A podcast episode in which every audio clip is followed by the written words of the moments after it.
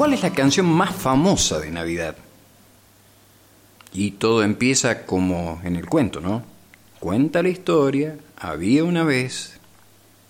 Le cuento, en 1818 había una banda itinerante, de esas, esas personas que van y vienen, de actores, que actuaban en ciudades de los Alpes, para ser más exacto, en Austria. El 23 de diciembre llegan a Oberdorf, un pueblo cerca de Salzburgo, donde debían recrear la historia del nacimiento de Cristo en la pequeña iglesia de San Nicolás. Desafortunadamente, el órgano de la iglesia de San Nicolás no funcionaba y no sería reparado hasta antes de Navidad. Bueno, algunas versiones de la historia apuntan que los problemas se debieron, qué sé yo, al desuso, a los ratones, al óxido, bueno, un montón de cosas que sabe la historia, pero la cuestión que el órgano de la iglesia estaba fuera de servicio. Bueno, ¿qué hicieron estos actores itinerantes? Se terminaron presentando en una casa de una familia y no en la iglesia. Esa representación de Navidad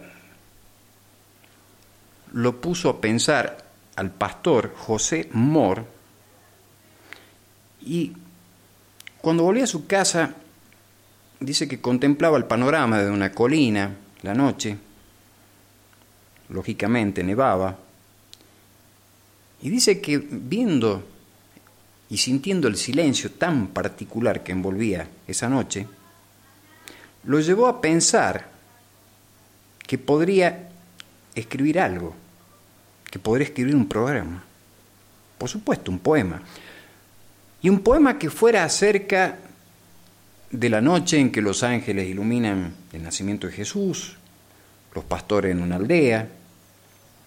Y bueno, lógicamente no lo pensó más, decidió que ese poema iba a tener letra. Y también decidió que no solamente iba a tener letra, sino que iba a tener música. Pero había un problema. Él tenía la letra, pero no tenía la música. Entonces, se encontró con el organista de la iglesia, que en este caso era Frank Gruber, y bueno, luego de ensayar un, tiempo prudencial, un par de horas, eh, Gruber le pone música. Pero acá viene lo curioso, que no se canta la primera vez con un órgano de iglesia, se canta acompañado por una guitarra. Bueno, lógicamente que esto fue muy bien recibido en la congregación. Semana más tarde llegó un constructor de órgano, Karl Maurescher, para reparar el órgano, se encontró con la partitura, le gustó y es más, le pidió permiso para poder llevarla a su pueblo. Lógicamente que esto empezó, como quien dice, a correr la voz, se empezó a cantar y ya estamos llegando a mil 834 y Noche de Paz la interpretaron para el rey Federico Guillermo IV de Prusia y le gustó tanto que ordenó al coro de la catedral que la cantara cada noche buena. Veinte años después, la canción llega a Estados Unidos y lógicamente va a ser traducido en todo tipo de idiomas. Hoy la palabra Noche de Paz se canta en más de 300 idiomas diferentes en todo el mundo. O sea, pasó a ser la canción navideña más famosa del mundo.